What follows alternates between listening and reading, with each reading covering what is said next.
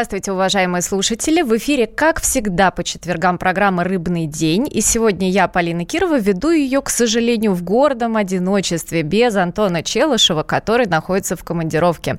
Антону можем передавать приветы только в Екатеринбург, в далекий, где он находится по делам. Ну и, собственно, скучать по нему. Я от вас в связи с этим жду сообщений, звонков и вообще всяких прочих активностей по телефону 8 800 200 ровно 9702, если вы хотите хотите позвонить, и 8 967 200 ровно 9702, если вы хотите написать в WhatsApp или Viber. О чем я сегодня буду с вами говорить? Каждый четверг мы обсуждаем рыбу, рыбные продукты, то, как ее есть, то, как правильно потреблять, выбирать и так далее. Сегодня грустная тема – это тема браконьерства – что делать с браконьерами? А, видели ли вы сами браконьеров? Может быть, вы как-то с этим сталкивались? Это то, что влияет сильно на нашу рыбную промышленность, на отрасль.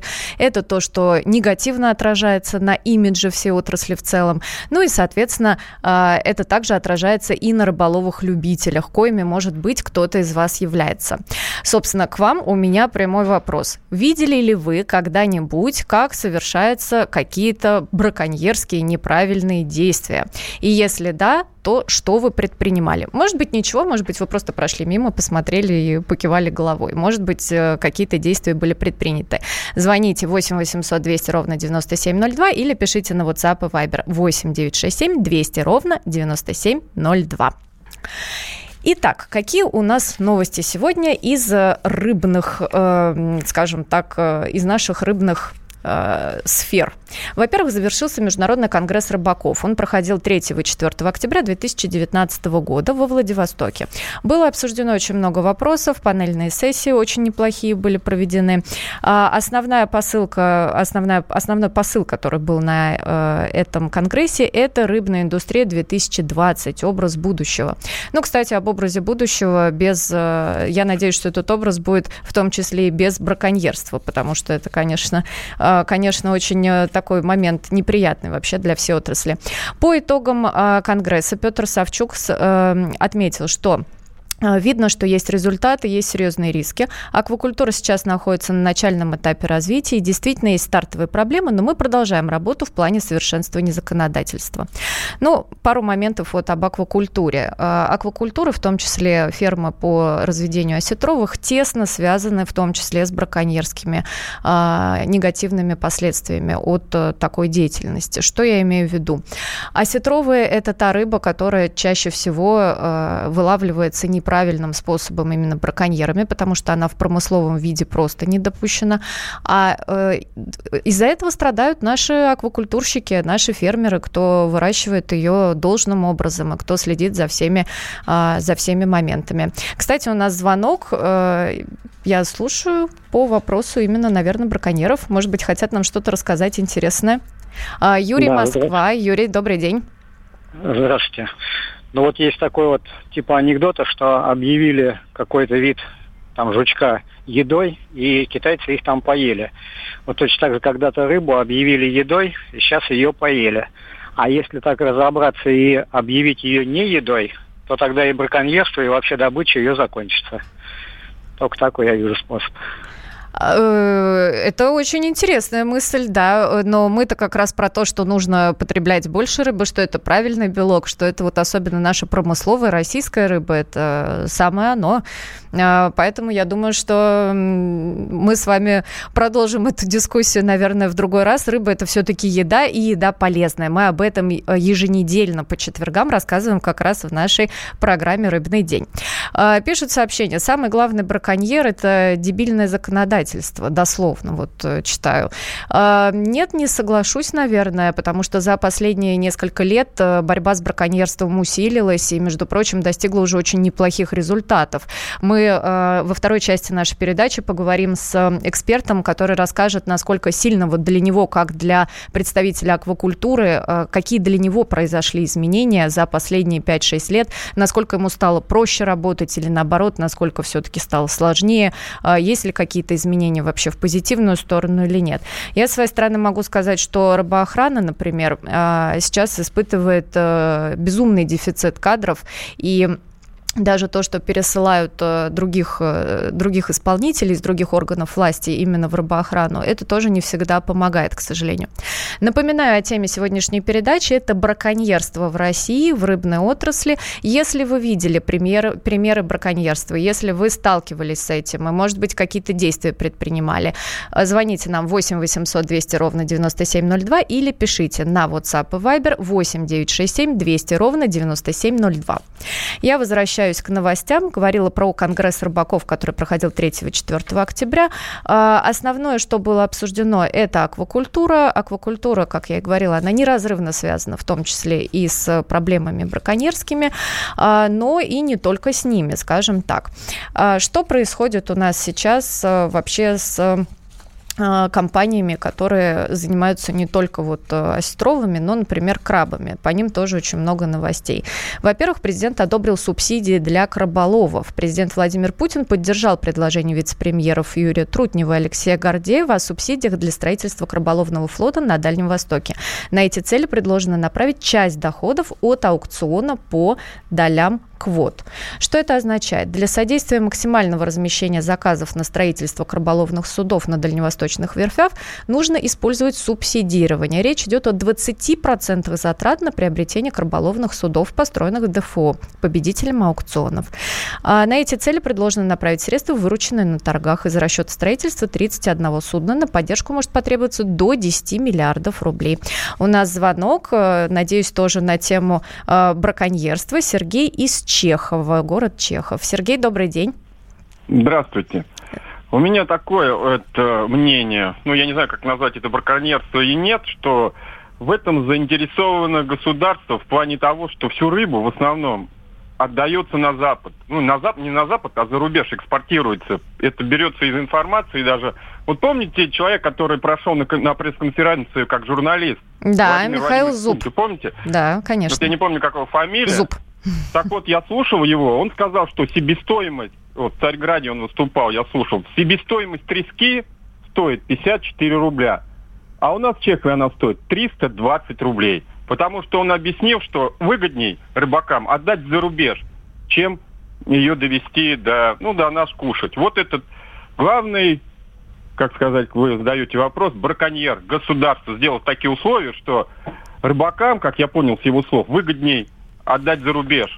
Ну, вы знаете, здесь кормить, я с вами немного как, поспорю, потому что все-таки, э, смотрите, есть экспорт. Экспорт – это та продукция, которая отправляется, так как вы это говорите, вот за рубеж. Это та рыба, которая туда уходит. Экспорт – это любая нормальная составляющая, в принципе, любой там добычи и любой, любого бизнеса, да, если он открытый. А у нас есть внутренний рынок, и на внутренний рынок э, поступает продукция как в э, легальном поле, то, что мы покупаем с вами вот по 300 там с чем-то рублей, да, как вы сейчас сказали, так и в поле нелегальном. Вот именно об этом я и говорю, что есть нелегальная история, которая попадает к нам на прилавки а, и которая сама по себе а, убивает вот этот вот честный внутренний рынок, которого не так уж и много. Как раз то, о чем вы упомянули, да, что большая часть идет на экспорт. Но а, я вас услышала, спасибо. А, будем иметь в виду, что нас тоже беспокоит э, тот факт, формат, в котором рыбу отправляют на экспорт, но Немножечко, э, немножко, наверное, сейчас мы про другое. Мы все-таки про внутренний рынок сейчас говорим и про то, что как у нас э, происходит вот борьба именно с браконьерством. Есть звонок, слушаю вас. Александр. Здравствуйте. Александр, здравствуйте. Вы с Дальнего Востока нам звоните, да? Да, да, здравствуйте. Очень да. приятно. Здравствуйте. Я насчет браконьерства. Основной браконьерство – это все прикрытое погонами все, вот сейчас скажу голословно, это обвинение, но любое, где заготавливают много рыбы, икры, браконьеры, это все прикрыто погонами. Все прекрасно А что вы знают, имеете в виду, вот подробнее? Э, ну вот примерно у нас выбили всю лосось. Это заготавливали кутринем икру. А это все было прикрыто. Это же, а простой рыбак не может поймать. То есть э, у вас компании крупные, которые занимались рыбодобычей, э, делали продукцию нелегально, и они сверху были, как она вы говорите... Она легализуется. Угу. Она и она легализуется. Это... Угу. И она была легализована. И все знают, что там мин завязаны, браконьерничают. И рыбинспекция знает. Все прекрасно И что, знают. и ничего не происходит вообще? Ну, ну вы это смеетесь. Что ну как, я же не смеюсь, я с вами это обсуждаю. Приезжает там он, шмон, делает рыбаков гонять, а там те места прикрыты, где браконьерничают. Как вы думаете, Александр, что с этим можно сделать? А что сделать? Это ничего не... Знаете, коррупция это. Все власти. И вот никакого выхода из этого нет? Бесполезно. Сейчас у нас за Кровую речку раньше было. Все вывели из э, водозабор, все. Ее губят. И все. Было Хандерестовый а теперь ее сняли с этого. И все, рыбу выбили.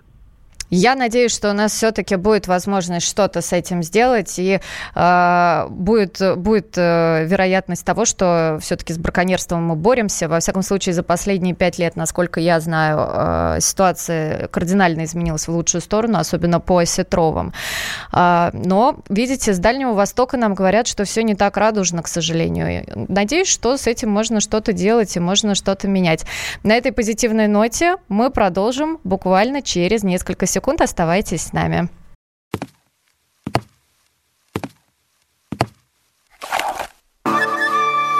Это была тяжелая неделя. Хороший. Ребята, давайте жить дружно. Плохой. Понимаете, не признавали у одного кандидата подпись его родного отца. Злой. А вот что у нас в России, вот что у нас в России. Бред, да? Николай Платошкин подводит итоги недели. Каждую пятницу на радио «Комсомольская правда» в 6 вечера по Москве.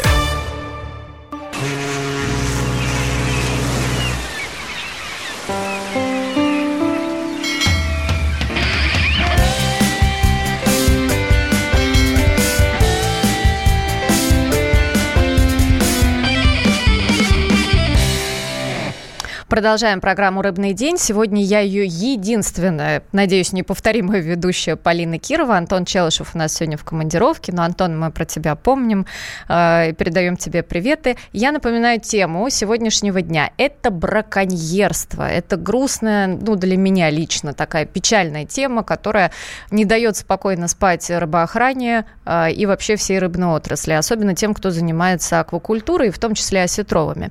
Если вы хотите что-то что-то сказать по этому поводу, звоните 8 800 200 ровно 9702. Если вы хотите что-то написать, 8 967 200 ровно 9702, WhatsApp и Viber. Я жду ваших писем и звонков и вообще какой-то вашей активности. А, потому что я сегодня в студии одна, без Антона мне грустно, и очень хочу, чтобы вы со мной пообщались на тему того, что же нам делать с браконьерами. Если вы когда-то видели, как это все происходит, а, как это выглядит, как кто-то совершает какие-то неправомерные действия по отношению к вылову рыбы, пожалуйста, пишите, звоните. А, как я и говорила, у нас э, аквакультура – это самый важный такой сегмент, который страдает от этого браконьерского вылова. В том числе это касается в первую очередь осетровых ферм. А, у нас уже много лет запрещен промысловый вылов осетра. Что это означает? Та осетрина, которую вы покупаете, и та черная икра, которую, может быть, кто-то из нас периодически ест, ну, по праздникам, может быть, это э, икра, которая на прилавках. Вы покупаете икру аквакультурную. Это выращенная рыба, из которой добывается эта икра двумя способами, дойным или забойным, и, соответственно, потом она попадает уже к нам на прилавки. И сегодня у нас есть уникальная абсолютно возможность поговорить с генеральным директором компании «Волгореченск Рыбхоз» Николаем Александровичем Сениным. Александр, э, Николай Александрович, добрый день. Добрый день.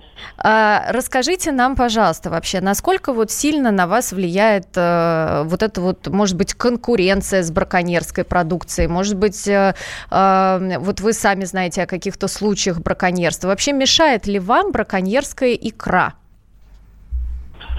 Ну, конечно, браконьерская икра, она мешает не только мне, она вообще мешает всей экологии и всем, потому что браконьер он убивает рыбу.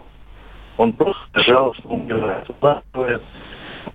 А второй вопрос. Когда он изготавливает икру браконьерскую, мы не знаем, в каких условиях она изготавливается. И когда эта икра появляется на прилавке более дешевая, а, чем та, которая выращена в аквакультуре, Да. А, а какая разница вот между... Вот как может вообще браконьерская икра появиться на прилавке? Ведь э, сейчас есть и электронная э, сертификация ветеринарная. Ну, ну, конечно, на, в сетях на прилавке она не появится, но она появляется на рынках, она появляется, продается, ну, э, нелегально. Она распространяется нелегально. Ну, то есть, как говорится, из-под полы, правильно я вас понимаю? Да, да. Угу. То есть, а, а вы могли бы вот, э, может быть, как-то оценить примерно этот рынок вот браконьерской икры в процентах? Ну, может быть, 15% от общего потребления, 20, там, 80. Вот на ваш взгляд, Нет. субъективно. А, ну, смотрите, вот э, по неподтвержденным данным, например,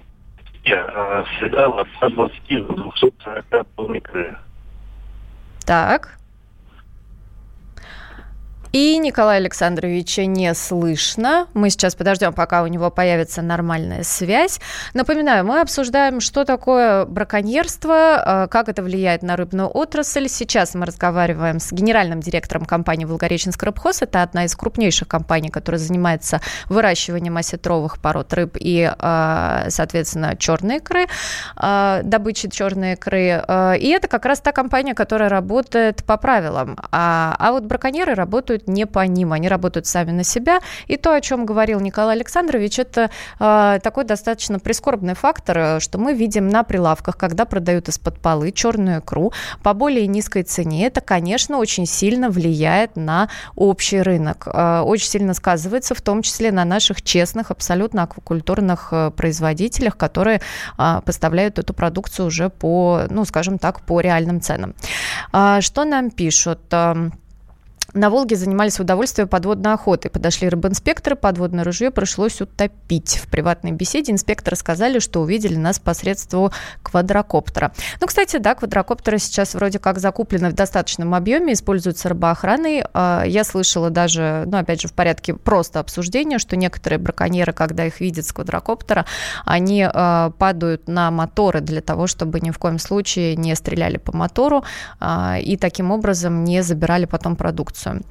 А, также пишут нам, а вот Николай Александрович снова появился с нами. Алло. Да, алло, слышно нас? Да, я вас слышу. Да, а, замечательно. Смотрите, угу. на, на, на сегодня официальный рынок э, икры аквакультуры это 43 тонны. Э, Россия, по неофициальным данным, съедает от 120 до 240 тонн икры в год. Плюс 18 тонн официально поставленной икры из Китая. Вот, кстати, а, ну, о китайской икре. Э, это же не браконьерская икра. Правильно мы понимаем? А, ну вот я про 18 тонн сказал, эта икра официально поставлена в Россию, она не браконьерская. Но есть еще и э, икра, которая поступает контрабандой. То есть она также не браконьерская, но она просто э, поступает в Россию без документов и распространяется в России. Она распространяется а, как китайская икра или как российская икра? Астрахань, малосол там вот, и так далее. А, вот именно как раз вся эта беда а, в браконьерской икре и в икре китайской, а, то, что они а, распространяются под российскими брендами.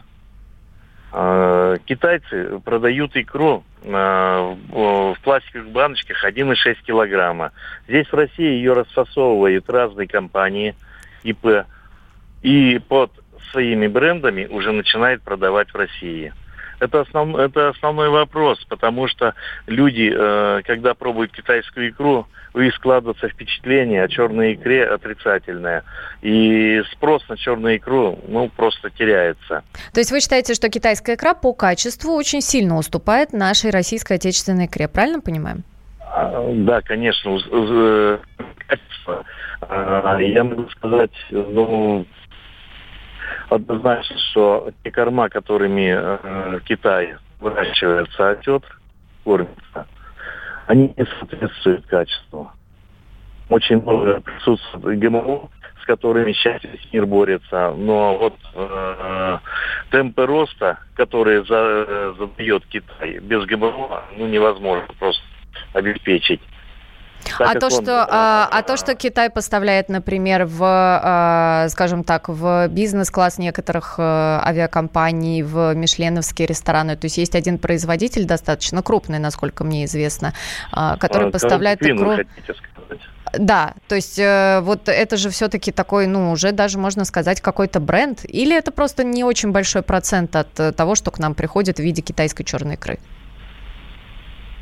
Вот из 18 тонн, наверное, 17 тонн и, и икра – это коробки ну, понятно. А все оставшееся это уже такой вопрос, браконьерское, не браконьерское, да, китайское или нет. Да. Скажите, какие вы видите э, пути решения вообще данной проблемы? Как с браконьерством, так и вот с китайской икрой, которая, скажем так, заходит, ну, э, ну, не то что в браконьерском формате, да, но, наверное, вот, ну, в сером поле, назовем это так. Да, да, вы знаете, вот если э, ходит икра, и на, э, значит, было написано, что она произведена или выращена в Китае, я вот против такой игры вообще не имею против ничего, потому что а, человек должен сам выбирать, что он будет российскую икру, польскую икру, китайскую икру кушать. Британскую. Человек должен выбирать, смотреть на цену и смотреть на страну производителя. Но если китайская икра выходит под брендом России, вот это вот это как раз то, что создает а, весь а, бизнес черной России. Так как вас не очень хорошо слышно, я повторю. То есть вы считаете, что потребитель имеет право выбирать самостоятельно, какую икру и какой, э, какого производителя и из какой страны он будет покупать. Но если на банке не написано, что это икра китайская, а все это выдается за российскую, то э, это существенно ухудшает э, и ситуацию на рынке, и доверие потребителя. А что все-таки с этим, э, Николай Александрович, можно сделать? Вот как вы себе это видите? Ну, смотрите, вот сейчас э, очень хорошая система Меркурий начала работать, э, где можно прослеживать э, икру от самки. Э, то есть, когда получаешь икру, прижизненную, забойную, неважно, то есть ты сообщаешь Меркурий. И вот этот путь весь можно проследить. Икра, которая пришла э, из Китая, то э, организация должна указать, что она перефасовала икру из такой-то страны она обязательно должна а, указать. А, а вот у вас покупатели, Но, например, вот, в ваших фирменных алло, магазинах, алло, они... я вас не слышу, алло. Так, Николай Александрович, у нас опять не на связи, человек занятой, наверное, находится в пути. А, мы со своей стороны что можем сказать? Я со своей стороны что могу сказать? А, да, есть, э, есть такой формат, есть формат китайской игры, который выдается за российскую. Это, конечно, негативно влияет в том числе на политику ценообразования и на восприятие потребителям этого продукта не самого дешевого, вообще, на самом деле, практически, наверное, одного из самых дорогих в рыбном, на рыбном прилавке, назовем это так так. А, мы продолжим обсуждение браконьерства буквально через несколько минут после короткой рекламы. Оставайтесь с нами. Я жду ваших звонков и сообщений. Мы вместе дожили до понедельника. Вовремя рассказали тебе о главном во вторник, среду и четверг. А теперь встречай пятницу! На радио «Комсомольская правда» новая программа. Каждую пятницу в 8.00 Сергей Мардан и Надана Фридриксон. Три часа самого острого эфира. Мардан и Надана. В программе «Опять пятница». Взболтай и можешь смешивать.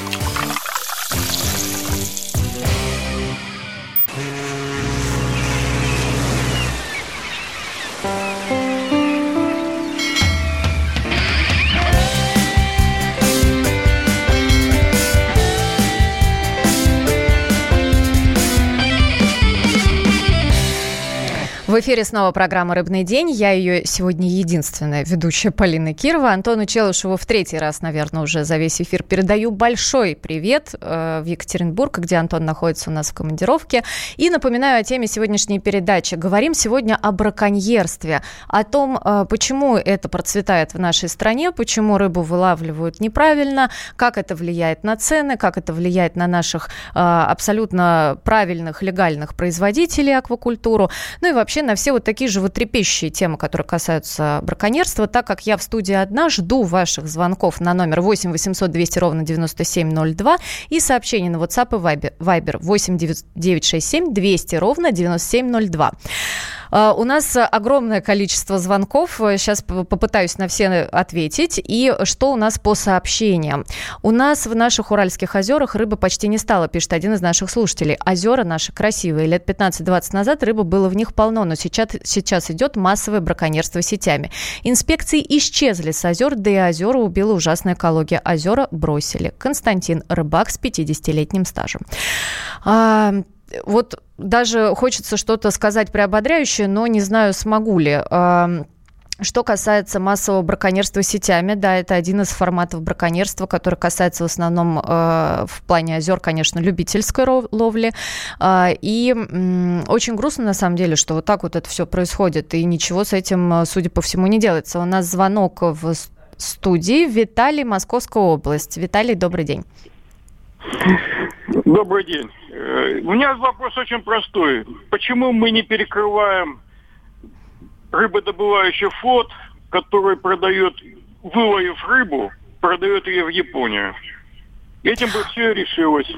А что вы имеете в виду, почему мы его не перекрываем? Это один из форматов бизнеса. Я понимаю ваше возмущение и в чем-то его, может быть, даже разделяю. Так у, нас же, у, нас но... же, у нас же там в основном идет нелегальщина.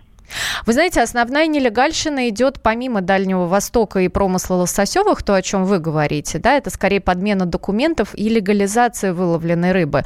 А браконьерство процветает, в общем-то, по осетровым в основном, а не столько по лососевым. Хотя вот э, предыдущий звонок у нас с Дальнего Востока был. Э, пишут нам тоже огромное количество, на самом деле, сообщений. Посмотрите, как ловят дальневосточную рыбу. Рыба до нереста просто не доходит. Вы можете это подтвердить? Вы тоже считаете, что э, вот э, всю рыбу на Дальнем Востоке истребляют или вот э, в каком-то нелегальном виде поставляют уже на внутренний рынок? Ну, всю рыбу невозможно истребить, это во-первых. Тем более, что мы искусственно разводим, малька потом выпускаем. Вот, и она потом возвращается на нерест туда, откуда ее выпустили. Поэтому здесь этот вопрос как раз не актуален. Но основную массу мы почему-то пользуются этими нашими работами, пользуются япошки. Это правда, но это, конечно, не браконьерство, а все-таки экспорт в чистом виде, который, да, мы в той или иной мере каждую, наверное, каждую нашу программу затрагиваем. Это волнует очень многих, и потребителей в том числе, потому что влияет очень сильно на цены на внутреннем рынке. У нас еще один звонок. А, Никита из Ярославской области. Никита, здравствуйте. Здравствуйте. А, хочется еще сказать не только про Дальний Восток, но и про Рыбинское водохранилище, где тоже идет вылов рыбы. А, ну, знаком с многими а, людьми, которые занимаются промышленностью, ну, как сказать, в больших объемах выловом рыбы. Они просто говорят, что, а, как сказать, покупают э, разрешение на один, на одно количество рыбы вылавливают гораздо, гораздо большее. И э, те рыбные инспекторы, которые у нас есть на Рыбинском водохранилище, они не обладают такой техникой, э, чтобы догнать и отнять, чтобы, как сказать, то есть э, просто бросаются сети и как бы люди уезжают. А как же принципе, квадрокоптеры, вот, которые мы тоже обсуждали с нашими а, слушателями? Квадрокоптеров у нас в, э, на Рыбинском водохранилище, насколько я знаю, нет. Вот. А говоря про икру, в принципе, э, скажем так, все, ну, москвичи и, скажем так, все, кто бывал на оптовых рынках Москвы, знают, э, где взять эту браконьерскую икру. И пока у нас законы есть, они не работают или работают для кого-то. А вот вы, кстати, знаете, что э, не только продавец, но и покупатель, тот, кто приобретает нелегально вот эту браконьерскую икру, а, он тоже, э, скажем так, проходит по статье. Да, он участвует, в общем-то, в реализации, вот этой, в незаконной реализации ценных пород рыб. Абсолютно. Но э, я думаю, что вы сами пробовали когда-нибудь икру, и большинство ваших слушателей и вообще большинство наших россиян пробовали икру, которая у нас про- продается дешевая в железных банках в крупных торговых сетях. И, э, скажем так, на икру это похоже слабо, но тем не менее это продолжает продаваться и, скажем так, портить не только, э, скажем так, жизнь и э, бизнес э, хороших производителей, которые производят хорошие продукты. Но почему-то у нас в России продается, э, пусть по дешевой цене, но не, нечто, что назвать икрой невозможно. А, да, это другой, как бы, это другой уже немножко формат. Э, это касается и ястычной икры, которая идет у нас в сетях. Это, это не столько э, касается браконьеров. Э, но на Рыбинском водохранилище, вот как я понимаю теперь, тоже не хватает и сотрудников рыбоохраны, и квадрокоптеров, и техники. Собственно, та главная проблема, скорее всего, с которой сталкиваются наши органы в борьбе с браконьерством. У нас еще один звонок. Юлия Хабаровск. Юлия, здравствуйте. А, здравствуйте. А, ну, знаете что, на Дальнем Востоке, конечно, так называемое браконьерство, оно было всегда. Но этим браконьерством, этим промыслом занимались, как правило, э, местные жители, а, которые вручную даже этой сетью э, вылавливали рыбу. На самом деле много ее никогда, ну, они просто физически выловить не могли, да. Сейчас это делается в таких масштабах и, знаете, действительно варварски. Те, кто живут, местные жители, вот на Нижнем Амуре, они говорят, что местные никогда так не относились э, по-варварски э, вот к этим местам. Э, когда гниет рыба... Все это делается, Юлия, ради икры, икра, да? Это делается ради икры, и рыба гниет, это кучи гниющие и говорят, что а, просто весь, э, все вот эти вот нерестовые места, они просто превратились ну, в гниющие кучи. А этим это, занимаются конечно, именно крупные рыбодобывающие это, предприятия да нет, или конечно, точечные это, вот рыбаки? Нет, это как раз, нет, это как раз браконьеры, которые приезжие, и совершенно верно первый человек, который звонил, говорил о том, что всех этих вот таких браконьеров прикрывают люди в погонах. Потому что без этого участия они бы просто не могли бы отсюда браконьерную икру вывести. На самом деле дорог на Дальнем Востоке не так уж и много. Пешком много не вынесешь. То есть, другими словами, преградить эту ситуацию, конечно, было бы желание. Но, тем не менее, мы все это здесь прекрасно понимаем что в этом участвуют. А ситуация лучше не стала за последние вот, ну, 3-5 лет? Вроде как вот такие программы у нас государственные много, есть. Я могу сказать, что мы не так много едим икры. Если, ну, как и все, вот, наверное, да? Дальнего. Поэтому, поэтому литр, два, три, пять мы все равно как бы покупаем. И покупаем, и я не покупаю ее в магазине, все равно покупаем ее по знакомым. Но она официальная, да, это официальная рыба, но она, ну, икра но она свежая, там, хорошая, да, то есть... А браконьеров вот, меньше магазинах... не стало, да? Браконьеров, может быть, стало и меньше, но они стали круче. Понятно. Вы же наверняка видели эти передачи, когда перегородили лиман Амурский. Конечно, лиман, конечно, я думаю, что все... Это же показывали по телевидению. Вы понимаете, какой масштаб этого браконьерства? Поэтому, знаете, то, что там где-то там дядя Миша э, поймал мешок рыбы, это такая ерунда по сравнению вот с этим варварским браконьерством. Который... Абсолютно, да, абсолютно варварским. И э, просто, к сожалению, сейчас э, все нормативно-правовые акты, которые регулируют, э, скажем так, законодательно вот все эти моменты, они э, не всегда отражают э, масштаб бедствия. И у нас еще звонок. Вологда Сергей. Сергей, здравствуйте. Да, здравствуйте. Знаете, я бы, есть такая поговорка, что рыба где глубже, знаете, а по-другому, что рыба, рыбопродукция где туда, у кого денег больше, понимаете? То есть, например, вот у нас из народа денег нету вообще, понимаете, как она сюда пойдет, да, вот это. И от Владивостока, например, 7 тысяч километров до европейской части, а в Японии там 4-5 тысяч долларов и больше, понимаете, сами понимаете, то есть как она пройдет. И еще, знаете, аквакультура. Вот у нас хвастали, что в Вологодской области собрали самое большое большое количество икры, 15 тонн, да, а где она? Она только в некоторых, э, ну, гипермаркетах присутствует, и все. Не на что ее покупать, понимаете. Вот даже отправляли, ну, это, знаете, артвица, которая там, это, Голубая лагуна снималась, ну, из Киева, которая, ну, поняли, которая, да, там 5 килограммов банку. Но нет у людей, есть денег, как она Ну, пойдет, да, черная икра, это, конечно, такой продукт, э, скажем так, совсем не народного потребления, хотя существует мнение, что, может быть, в течение ближайших 8 или 10 лет э, цена черной икры икры станет существенно ниже. Это вполне возможно, если аквакультура у нас будет развиваться необходимыми и должными темпами, если у нас будут появляться кормовые базы а, надлежащего качества, и если, конечно, а, черная икра будет получать, ну, скажем так, а, вторую какую-то жизнь и больше интерес со стороны потребителя. Сегодня мы поговорили о браконьерстве. Если у вас остались какие-то мысли или вопросы по этому поводу, присылайте нам в сообщениях. Мы будем рады это все прочитать. Может быть, мы э, продолжим эту тему в наших последующих выпусках, потому что она, конечно, достаточно животрепещущая, она очень важна для рыбной отрасли и, в общем-то, для каждого, кто э, тем или иным образом к нашей рыбной индустрии вообще относится. Я от себя могу сказать, что очень надеюсь, что у нас будет все-таки все в лучшем, достойном виде, и с браконьерами будем бороться. И на этой позитивной ноте я с вами прощаюсь и желаю вам хорошего дня. Чиновникам в России не до шуток. За них взялись Андрей Рожков и Михаил Антонов. Курение запретили, на остановках запретили, курение в подъездах, на балконе запретили. Можно под балконами запретить? Вот я вас вот комитет здоровья забыл спросить еще. я, я к слову так просто.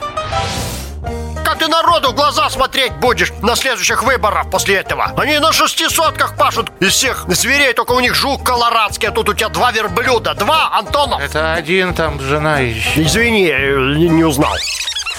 Каждую пятницу в 10 вечера по Москве на радио «Комсомольская правда». Бюрократию и глупость вышибаем смехом. В программе «Не до шуток».